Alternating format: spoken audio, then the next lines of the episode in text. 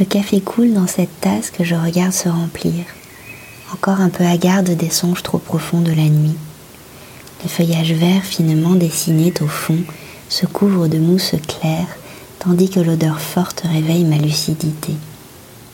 Un ami me disait vendredi soir, dans la torpeur d'une journée d'évasion dont j'atterrissais peu à peu, lové dans les coussins d'un quelconque siège, les yeux rougis de soleil et d'aventure. Sais-tu que le bonheur est comme cette corde qui amarre les immenses navires? Non, lui dis-je, mais raconte-moi. Et la voix sage de reprendre. Cette corde est en fait tissée de mille et une autres petites cordes, des cordelettes si tu préfères.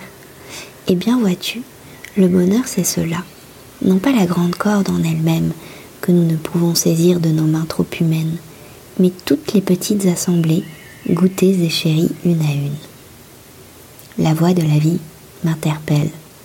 Écris pour nous une joie modeste par jour. Je réfléchis.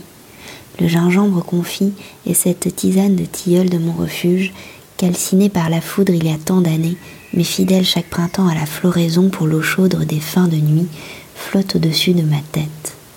Je suis là, perché à la cime de l'arbre qui protège, et je regarde au loin l'horizon qui prend des airs d'océan. Là-bas, notre corps si prompt à s'élancer au devant des sirènes s'arrêtera alors un instant pour sentir la vie gifler les pommettes abruptes de nos destins et saler de bonheur nos cils toujours et beaucoup trop courts. Bonne journée